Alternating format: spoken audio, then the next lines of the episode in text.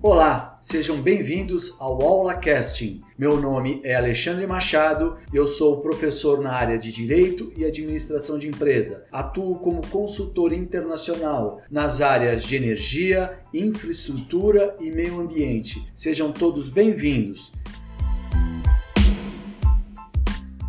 No episódio 8, apresentaremos os principais desafios e possibilidades do segmento de petróleo e gás no Brasil, com ênfase nas áreas relativas à Bacia de Santos. Retrataremos resumidamente o cenário energético mundial, nacional e regional do setor, detalhando o modelo de contrato de concessão, sua historicidade e perspectivas futuras, sempre com ênfase na Bacia de Santos. Ainda comentaremos a possibilidade da 17ª rodada em leiloar os primeiros blocos para além das 200 milhas náuticas na Bacia de Santos. Fato esse histórico que poderá ocorrer em 2021.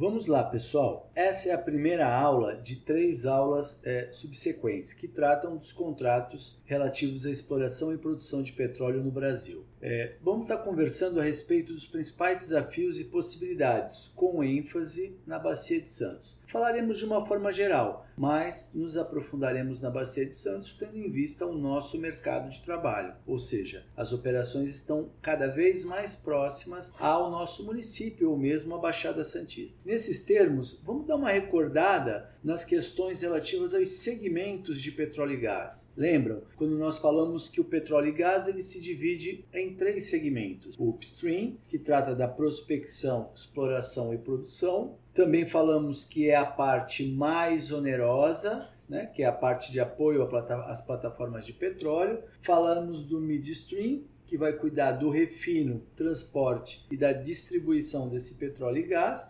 E o downstream que cuida basicamente da distribuição desse petróleo e gás já processado ao consumidor final. Falei também que tem alguns autores que juntam midstream e downstream, acreditando que seja é, é, uma única coisa. Ou seja, a partir do momento que o óleo é retirado das plataformas e se dirige para as refinarias, seria tudo aí um grande é, midstream, uma grande distribuição. Vamos considerar as três partes. Vimos também um breve resumo do sistema regulatório brasileiro. Vimos que os contratos ou que a Petrobras ela foi fundada lá em 1953, dentro daquele movimento Petróleo é Nosso, onde a Lei 2004 de 53 deu plenos poderes para a Petrobras, única e exclusivamente é, é, pesquisar e produzir petróleo no Brasil. Em 75, ela precisava ampliar as suas operações e desenvolver mais tecnologia.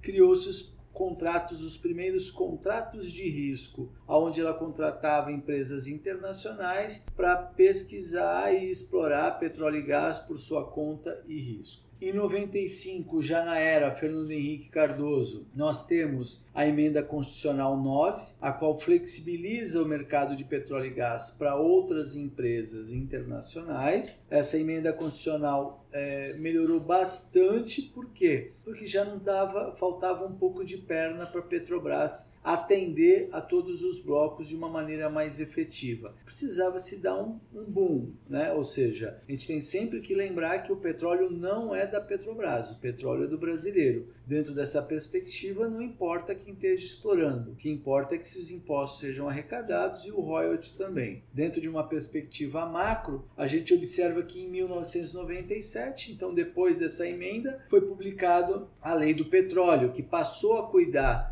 dos contratos de concessão de petróleo no Brasil. É, Criou-se também o Conselho Nacional de Política Energética e também a Agência Nacional do Petróleo. É a agência reguladora que passou a controlar as operações de petróleo e gás no Brasil de uma forma mais ampla, fazer o levantamento dos blocos e comercializar essas rodadas no mercado. É, em 2010 nós tivemos o boom ali do pré-sal, onde houve uma mudança, se passou por um, por um modelo regulatório misto, foi criado o contrato de partilha de produção para atender esta nova demanda, pensando exclusivamente no pré-sal. Alguns especialistas concordaram com a modificação, outros nem tanto. Mas o que tem que ficar claro é que em 2010 somente por esse contrato, por essa, por essa primeira legislação, somente a Petrobras poderia explorar as áreas do pré-sal no Brasil, certo? Não podia é, ter outra empresa explorando.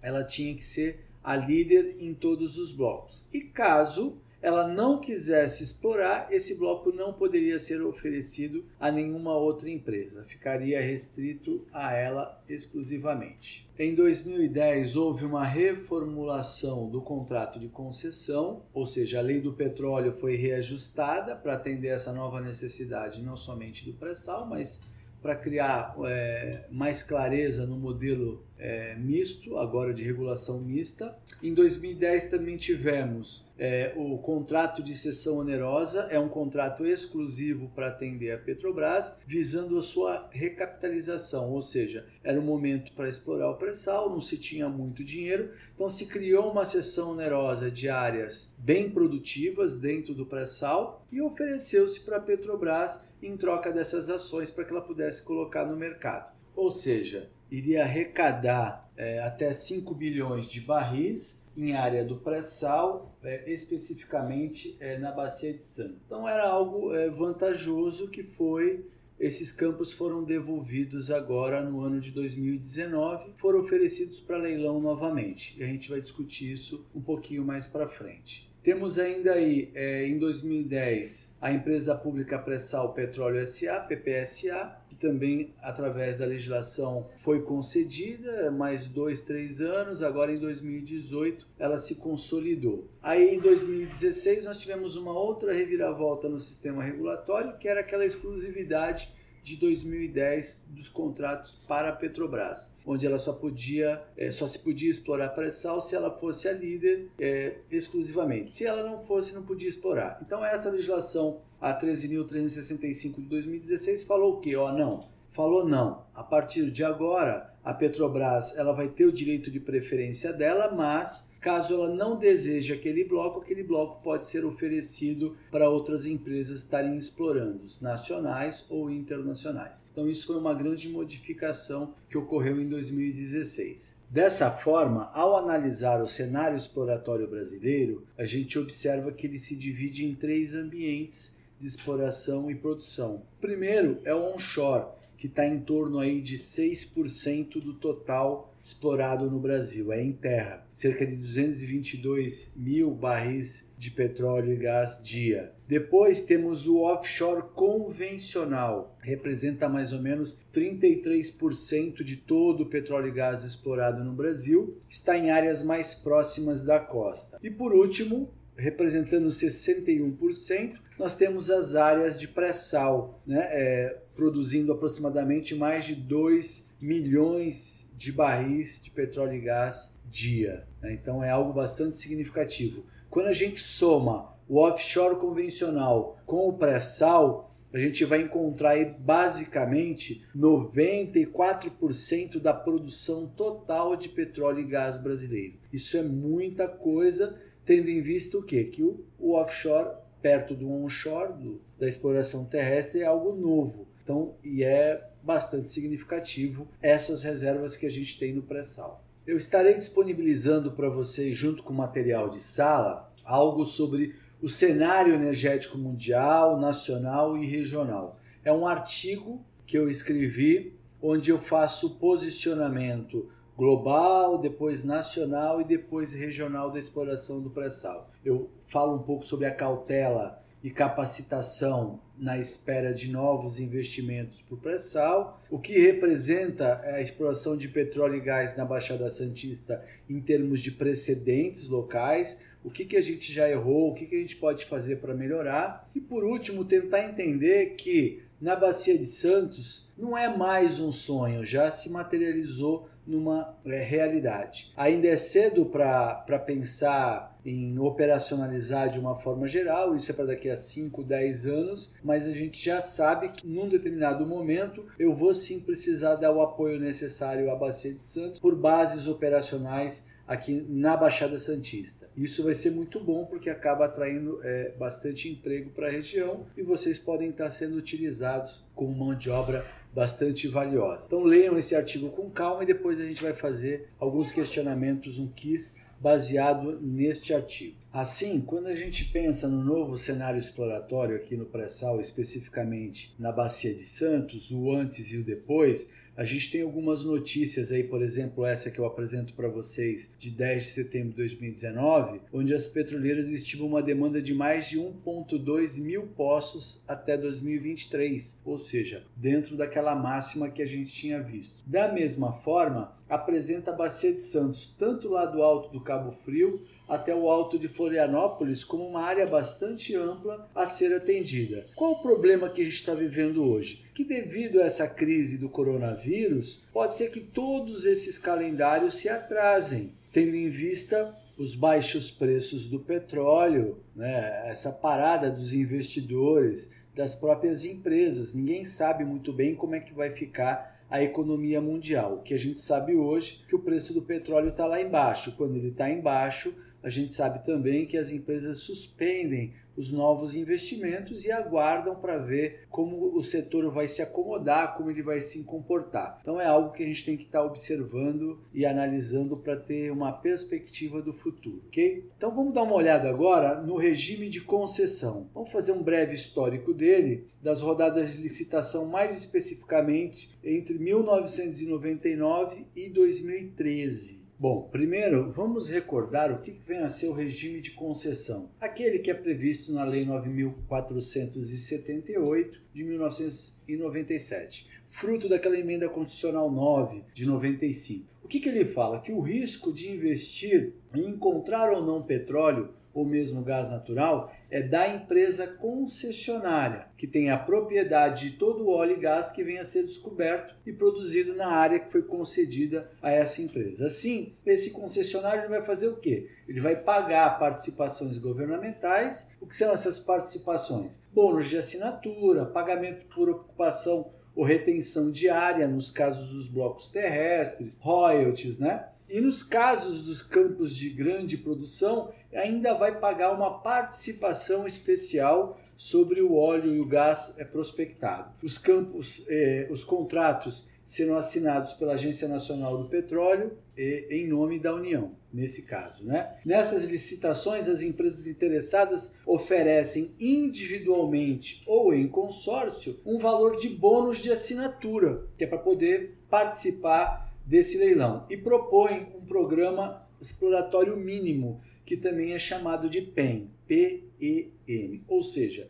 se comprometem a executar determinadas atividades, tais como pesquisas sísmicas, perfurações de poços, exploratórios, entre outras, naquela área durante aquele período e gastar este mínimo exploratório. Lógico, normalmente se gasta até um pouco mais, mas isso já fica pré-acordado. Dessa forma, esse regime de concessão, a empresa concessionária então assume o risco exploratório, arcando com todos os custos necessários a essas operações. Se descobrir o petróleo ou gás, a empresa terá o direito de comercializar essa produção, pagando as devidas participações governamentais, né, como royalties, prêmios, etc. Na licitação diária sobre o regime de concessão ainda, vence sempre o, consórcio ou a empresa que conseguir melhor pontuação no bônus de assinatura, quem dá mais bônus de assinatura, ou seja, o maior valor pago à União ganha o direito exploratório daquele bloco. E no programa exploratório mínimo, segundo os critérios que vão ser definidos no edital, ou seja, quanto o concessionário vai ter que gastar. Então, de forma resumida, como se descobre petróleo no Brasil? Primeiro, se faz o levantamento dos dados. Depois, definição dos blocos. Terceiro, licitação destas áreas. Quarto, assinatura do contrato. Cinco, início da fase de exploração. 6. Notificação de descoberta ou devolução de área. 7. Declaração de comercialidade. E 8. Entra-se na fase de produção. Então, quando avaliamos o regime de concessão, entendemos o processo exploratório. Quando a gente vai analisar esse regime, a gente observa que de 1999 até 2002 nós tivemos quatro rodadas: 99, 2000, 2001 e 2002, com uma arrecadação de 1 bilhão 481 milhões aproximadamente, bastante significativa. E isso está mais detalhado no material didático que eu estou deixando para vocês, Aqui a gente só vai dar umas pinceladas e apresentar os pontos principais. Depois, nós tivemos em 2003 a quinta rodada, sexta rodada em 2004, sétima rodada em 2005 e oitava rodada programada em 2006, mas foi suspensa por força de uma liminar judicial. Posteriormente, essa rodada foi cancelada. A arrecadação da quinta à oitava rodada foi de aproximadamente 1 bilhão 781 milhões de reais. Depois nós tivemos a nona rodada em 2007, 117 blocos concedidos, e a décima rodada em 2008, já com uma arrecadação bem mais significativa, em torno de 2 bilhões e 189 milhões aproximadamente aí, para um programa exploratório mínimo de mais de 2 bilhões de reais. O que chama atenção aqui que após a décima rodada houve uma interrupção por quatro anos sem licitação de blocos em regime de concessão, período de 2009 até 2012. Não tivemos rodadas. Começou a se discutir a modificação né, da regulação, passando para um sistema regulatório misto. Entrou o contrato de partilha de produção. Então, durante esse período que, onde não se definia, ficou meio suspenso as rodadas que voltaram, né? A 11 rodada, ela voltou em 2013, juntamente com a 12 e com a 13 rodada. O que chama atenção é o valor arrecadado. Somente essas três rodadas arrecadaram cerca de 2 bilhões 755 milhões de reais, aproximadamente. E um para o programa exploratório mínimo em torno de 6 bilhões 449 milhões. Isso chamou bastante atenção. Começou as investigações da Lava Jato. Então, após a 13ª rodada, houve uma interrupção de três anos sem licitações de bloco em regime de concessão, entre 2014 até 2016. Não precisa nem falar que isso gerou um prejuízo gigantesco para o Brasil, não somente com os atos de corrupção, mas também a impossibilidade de esses anos sem rodadas de petróleo. Sempre lembrando que é, os royalties arrecadados, os impostos pagos, contratação de mão de obra, tudo isso gera benefício para o Brasil. Então a gente tem que pensar que esse período foi um período de vacas magras para o setor de petróleo e gás brasileiro. Na 14 e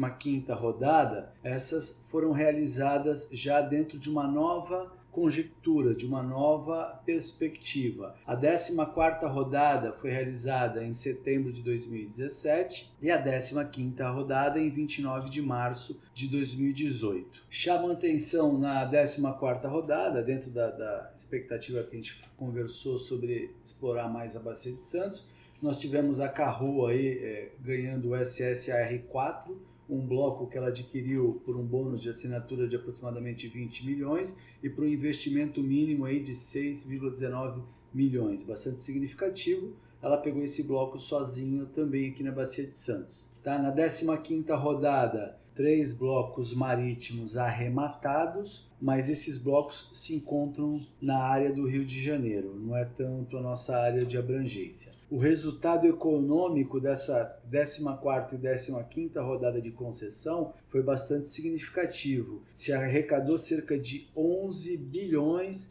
857 milhões aproximadamente para o investimento mínimo de, de mais de 2 bilhões de reais, ou seja, foi algo muito significativo. Apenas em duas rodadas, é, o volume econômico arrecadado foi maior do que todas as outras rodadas praticamente juntas. Né? Então, se a gente analisar aí da primeira à décima terceira rodada, se arrecadou em bônus de assinatura algo em torno de 11 bilhões e meio aproximadamente, para um programa exploratório mínimo de 12 bilhões. Já na, na 14 e na 15 arrecadamos aí cerca de 11 bilhões e 800 milhões de reais aproximadamente, para um programa exploratório mínimo de aproximadamente 2 bilhões. Então foi bastante significativos os resultados até o ano de 2018. Em 2019, nós tivemos a 16ª rodada de licitação, em outubro. E na Bacia de Santos, nós tivemos três blocos oferecidos. o SSM 1500, M 1496 e o SM 1494. Desses três blocos, apenas o SSM 1500 foi é, vendido, foi disponibilizado. Né? A BP Energy do Brasil pegou uma parte do bloco a 100% e a Chevron Brasil Óleo e Gás, com mais um pool de empresas, pegaram mais 100% de um outro bloco. Lembro que a gente está falando de bloco de concessão, ou seja, foram arrecadados aí na 16ª rodada, então no ano de 2019, aproximadamente 8 bilhões 915 de bônus de assinatura para esses três blocos que foram vendidos, mais para um programa exploratório mínimo de aproximadamente 1 bilhão 579 milhões. Foi bastante significativo, três blocos vendidos. Os três blocos na área de abrangência da Bacia de Santos podem ser atendidos tanto pelo Rio de Janeiro quanto pela é, região metropolitana da Baixada Santista. Já temos autorizado pelo Conselho Nacional de Política Energética a 17ª e a 18ª rodada. A 17ª, previsão dela para 2020, engloba três setores aqui na Bacia de Santos, bastante interessantes porque podem gerar bases offshore para a região e automaticamente mais emprego aqui para a região. O que chama atenção na 17 é algo inédito que a gente vai, que é a possibilidade de estar tá se explorando petróleo produzindo na plataforma continental, ou seja, além das 200 milhas náuticas, cerca de 370 quilômetros da costa, parcialmente ou totalmente. São, a princípio, são seis blocos localizados na Bacia de Santos que devem ir para leilão. Então, por que, que é um fato inédito? Porque até então só se trabalhava dentro das 200 milhas da costa. E agora, com a modificação da chamada Amazônia Azul, que estende a zona econômica exclusiva das 200 milhas né, para 350 milhas, e essa exploração, esses blocos seriam oferecidos aí a 370 quilômetros da costa mais ou menos. Vale destacar que eu aumento bastante o risco exploratório, né, o risco ambiental, que em caso, a gente espera que não, mas em caso de um acidente, a velocidade e a logística de resposta poderiam ficar comprometidas. Isso é algo que não pode ser esquecido também. Ainda nos leilões futuros, eu tenho também programada a 18ª rodada, é, prevista para 2021. Porém,